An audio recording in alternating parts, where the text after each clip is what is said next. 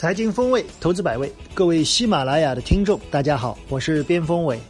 二零一八年财经风味节目正式登陆喜马拉雅，我将在这里与各位一同分享投资的感悟，共享财富的大餐。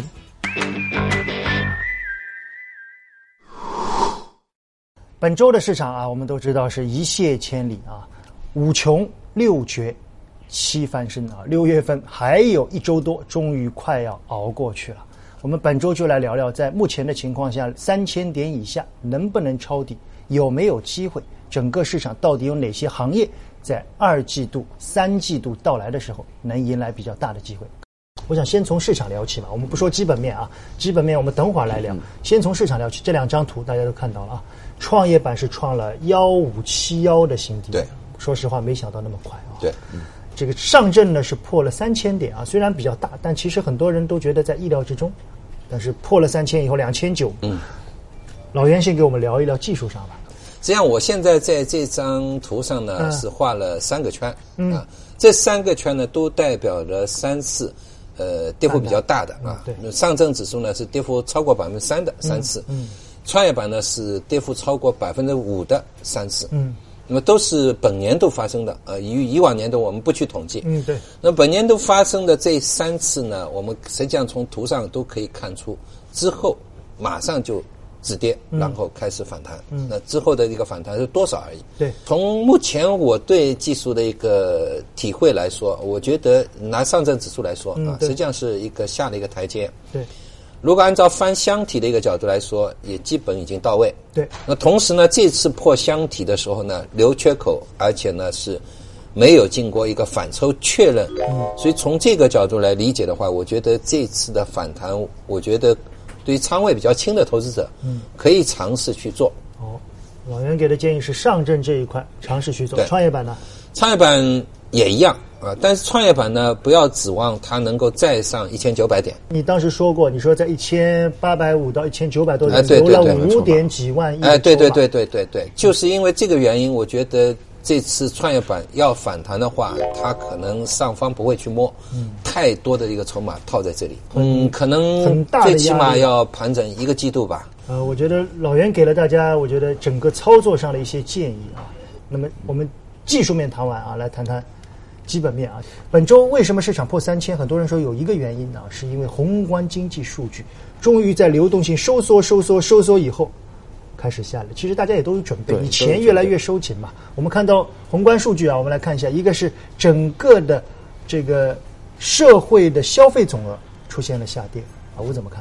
我觉得这一些宏观数据市场应该心里有数，我觉得是有预期的，对，并不是说突然放了一个宏观数据导致市场的这样一个下跌。其实机构很早就说，在二季度末，就是六七八月份，可能今年的数据是比较弱的。这样的一个经济情况之下。叠加在目前的市场中，悲观的情绪就开始明显的放大。对，会有悲观的一个情绪在，但是我们也看到会有一些相对来说开始乐观的一个声音也出现。对，为什么呢？诶，可能是觉得现在的这样一个经济其实更加促进是未来新旧动能的这样一个转换。嗯，啊，如果是未来发展这样一个股权市场，然后促进整个新经济动能的这样一个起来的话，我觉得整个资本市场来说，从中长期来说，还是有一些比较乐观积极的声音。这个过程里面，我想大家都已经明白了啊，去库存、去杠杆，对吧？我们说两个指数啊，说了有点有点悲伤。纳斯达克是屡创新高，是我们创业板是屡创新低啊。这种背离的走势，好像在我们的阵痛过程里面，我们好像感受到了更多的痛。说到这里啊，我刚才刚才小魏说了，好像我们也有些对冲的政策在出来。对，关于消费，好像。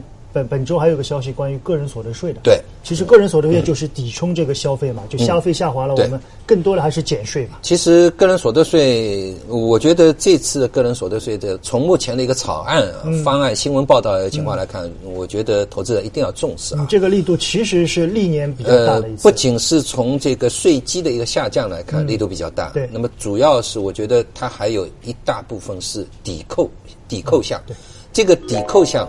本身这些抵扣项所存在那些行业啊，那未来也有可能会有比较大的一个发展。对我看到抵扣项当中有子女教育，有我们自身再教育这一块啊，那么还有大病的这个医疗这一块，对，甚至呢还包括住房的呃，那个按按揭的利息，就很多人说房奴房奴减轻房奴的压力嘛。减轻了他们的压力以后，才能让他们消费更消费的一个爆发就可能会出来。今年年初，我们想到当时十九大和两会之后的一些谈法，当时说的就是要更多的拉动消费，更多的降税啊。那现在不光是刚才我们说到的整个大的一个方面啊，嗯我们看到有这个有可能啊个人所得税的一个调整，嗯，其实地方政府也在出台好多促进消费的一个举措。我们上海真真人才吗，你对，是呃，真人才这是一块啊。我们上海有八项措施是针对消费的，那么还有新零售这一块，嗯，也是在啊这个着力推。包括我听说其上海他的像的这个长租西安公寓啊啊，好像也也也在做像西安、像福州，他们正正在推这个新零售这一块，所以我觉得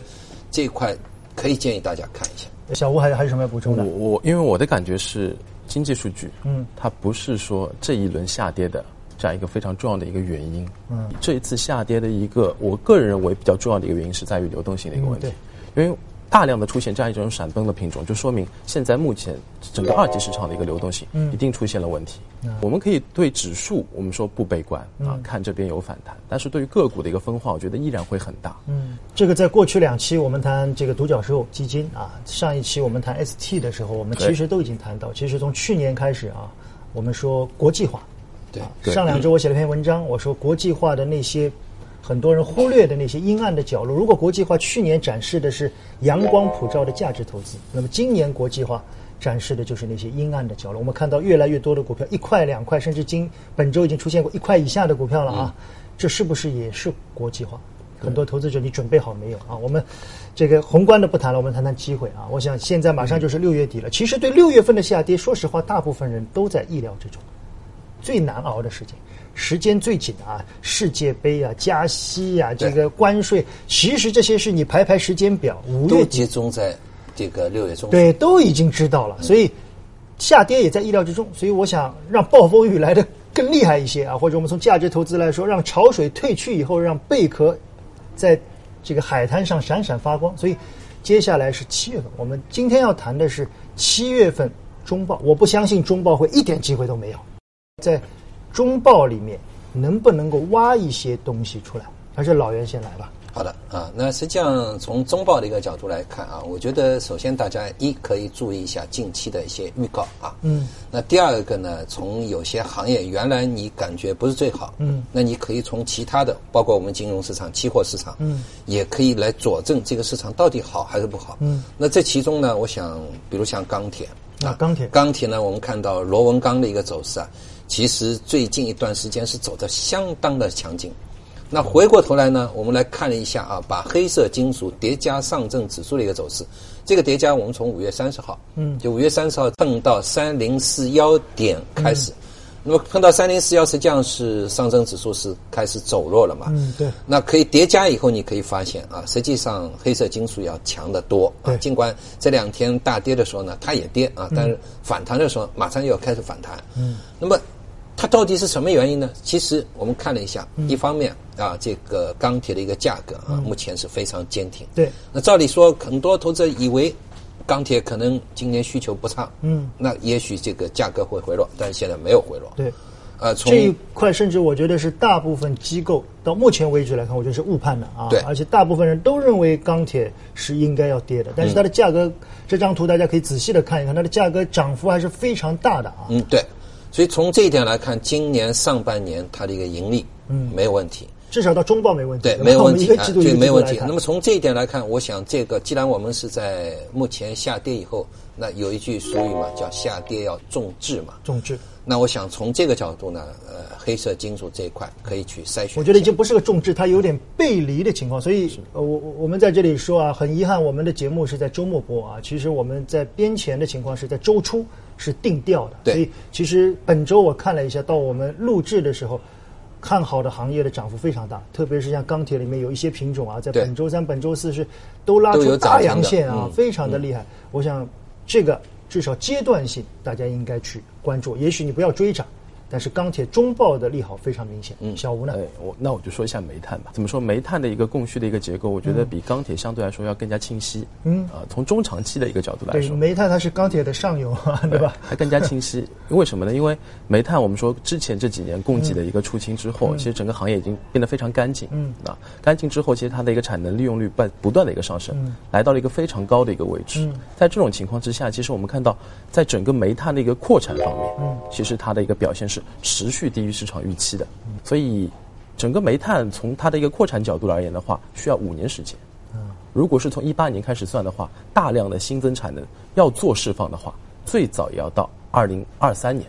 呃，所以从这个角度来看，我想这一轮的去库存和去杠杆可能是一个长期性的过程啊。钢铁和煤炭去年是见库存底，很多人说大涨以后可能回，从目前来看好像也没大回，回了一回又开始上来了，可能是平稳在高位。这对两个行业来说，可能是过去十几年都从来没见过的。呃，但是还是补充一下，因为如果是钢铁、煤炭这样的一些啊比较传统的周期性的一个行业的话，其实。在今年来说，更多的对于股价、对于估值的刺激因素是在于供给这一端。嗯，就是如果供给它跟不上，或者是因为环保、限产等等一方面的一个原因，供给出现一些问题的话，可能短期估值它会有弹性。嗯，但是从需求这一端的话，其实市场还是我觉得总体来说，哎，比较悲观的。嗯，对，总体预期是比较悲观。所以这种悲观的预期可能会使它的反弹的高度会受到限制。高度它涨得快，就有人卖。对，高度会受到限制。所以，如果是看这样一些周期行业的话，更多是撇开是不是有新旧周期的这样一个转换的这样一种逻辑的一个判断的一个前提，更多的去考虑它的一个供给和需求的一个增速。嗯，所以这样一来的话，其实在一个相对较低 PE、较低 P 比的一个水平之上，整个行业又能维持一个相对较高的一个价格，景气度有保障。估值又比较低，时不时的就会出现这样一种对于估值的一个刺激。我理解了，它虽然不可能像去年那么的高歌猛进啊，但但现在很多东西的 PBP 可能是个防空洞。我想到突然之间有一篇机构的报告说，今年周期二季度、三季度做的是折返跑行情。对，啊，这个折返跑，我想它只要能反上来啊，总比很多股票是下面无底洞行情要好。大家理解这个折返跑啊？那最后我我说啊，那么巧，我们每个人选了一个行业。我选的最后是地产，啊，我选的地产。我想的逻辑是在这样的流动性情况下，如果下半年的经济在三季度出现回落，总要有一些东西来略微的拉动经济。那这个时候呢，我觉得如果钢铁、煤炭能够适当的保持住，我觉得地产目前的 PBP 也很低啊。所以我选的我我给大家看了一张图，是从今年年初到现在的港股的碧桂园和我们的。招宝万金的走势的对比图，看看啊，碧桂园在高位震荡了六个月，我们是从哪里来到哪里去？如果你看看这些公司的 PB 和 PE，我觉得是可以说是合理偏低的，甚至有部分从历史上来看，它的 PB 已经到了一个历史的低估的位置。所以我想，现在本周我们在说的时候已经开始涨了，不建议追涨，但从中期判断，从阶段性判断。周期也许是七八月份最好的一次折返跑的机会啊！本周我的研报点睛主谈的正好就是钢铁，也给大家说了几家重点关注的钢铁企业，大家可以适当的关注。好，进入本期的风味信箱啊！本周事情很多，而且呢消息面也很多，所以互动的很多啊。有一个问题是问老袁的啊，本周有一件事儿，小米说它 A 股 CDR 慢点来，很多人说。这个那那那我申购了独角兽基金怎么办？原来这个独角兽基金不是说就是冲着它来的吗？有点尴尬。所以很多人因为已经申购了，虽然这次独角兽没有预期那么大，有五六百亿了。啊，所以我看了一下 CDR 呢，这个基金啊，CDR 的一个基金呢，除了认购 CDR 啊，那么认购这个回归的这个独角兽的一个企业之外，它还可以干哪些事情呢？可以认购一些债券。啊，那这个呢？现在来看呢，可能如果半年内这个 CDR 不发行啊，这个独角兽企业不发行的话，那它至少就变成一个债券型的这个基金了。就知道了啊，独角兽没上，你就当它债券基金这样做 啊。那么我想你基基本上能有一定的收益啊，可能收益不高。那么对很多买独角兽的投资者注意一下。第二呢，独角兽基金是半年以后。半年以后呢，你在券商端买的直接就可以上交易了。对，就那如果你在银行端买的，还需要做一个动作，把它转到券商端来，然后再进行交易。但注意，这个是封闭式基金。那么封闭式基金，如果它的一个净值，比如说是一块五，嗯，那市场上交易的一个价格绝不是一块五一定是打折的。哦，这一段可能很多投资者不知道啊。一个是买了独角兽基金的人，你要注意，半年以后券商端的可以交易，注意啊，是交易不是赎回啊，赎回是按净值来的。有一个问题是问小吴的啊，就是因为小吴对盘面比较细嘛，最近的市场无论涨跌，这个每天几十家跌停板，这些东西。这个怎么办啊？大家都知道是流动性的风险，这个流动性风险到什么时候才算释放完？怎么样去做一些规避呢？呃，其实现在要做的就是一个排类的一个动作。嗯，我觉得大体的这样一个整体市场的一个风险应该是释放差不多的啊，因为从两个数据来看吧，一个是看这样一个估值的一个角度，嗯，我们说来到二六三八，嗯，对，创业板的一个估值现在也就是三三三十多倍，其实真的是算历史上算是低的了。对，然后再看这一波下跌，就是因为流动性的这样一个紧张带来的一个下跌，对，整个市场下跌的一个中位数是二十。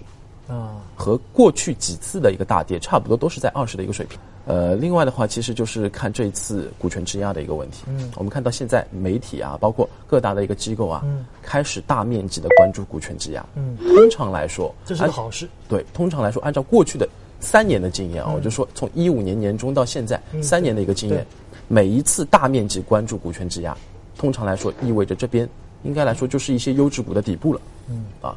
所以在底部的时候，更多的，如果你手上有筹码，你更多的是要考虑你手上筹码是不是有雷。嗯啊，如果有雷的话，你应该做的动作是把那些相对来说有雷的筹码换成那些优质的筹码，因为大家都在底部，应该是一个换股的对一个换股的过程啊。我觉得这个是蛮重要。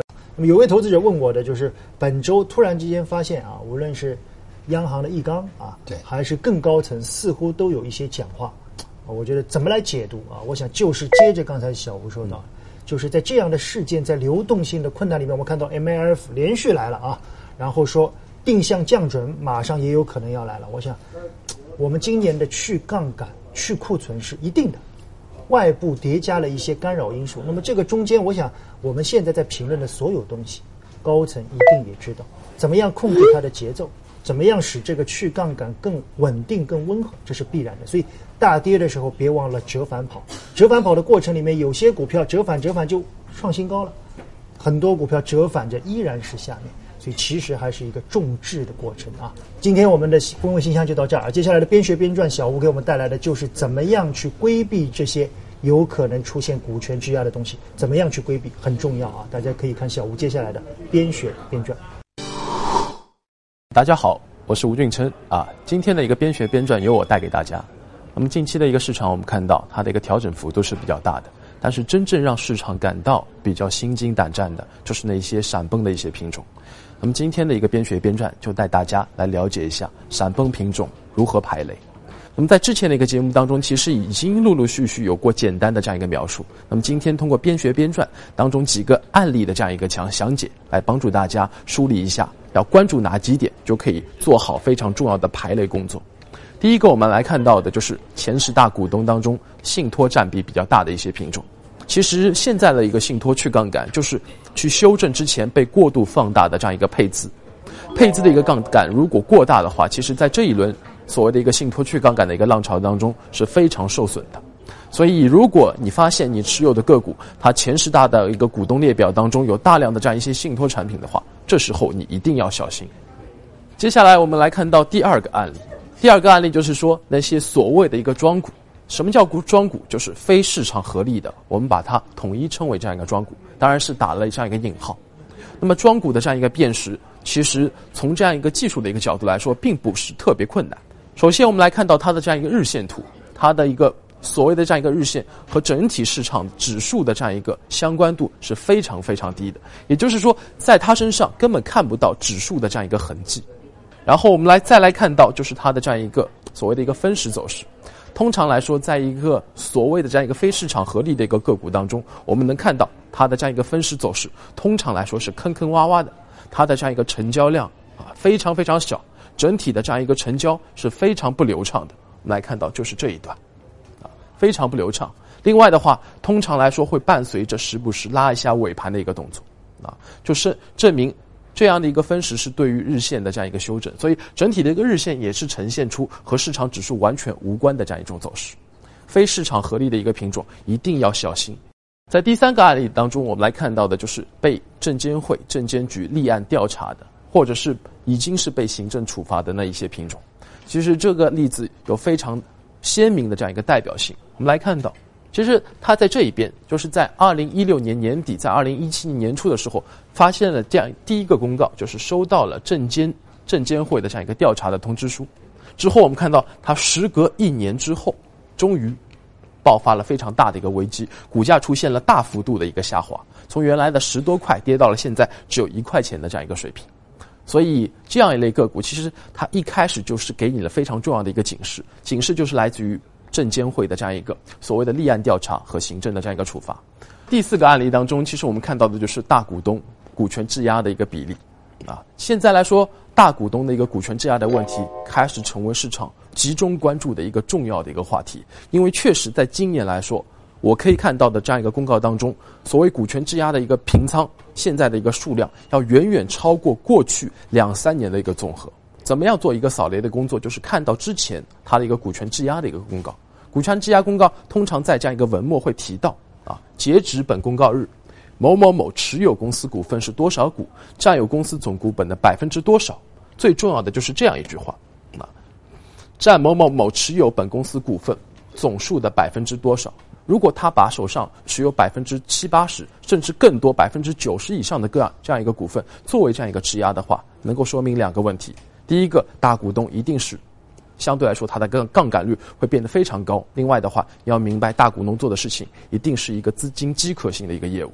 甚至不排除用这样一个质押的一个股份用作这样一个资本的一个运作。其实，在整体我们说去杠杆的一个大背景之下，特别是在股权质押的这样一个新规之下，很多的这样一个股权质押的风险会出现这样一个爆发。这就是今天要带给大家的这样一个关于闪崩个股排雷的一系列的这样一个动作。那么，关于这几个例子，大家有必要好好啊回头看一下。本周的财经风味就到这了啊，六绝之后。价值几何啊？我想本周我们从宏观到微观到行业都给了大家一些机会。我始终相信七月份的中报行情不会太差啊。两位怎么看这一次反弹啊？是主板为主还是创业板？呃，我觉得应该主板为主，还是主板为主。跌的多的不见得反的多。对，因为有了外。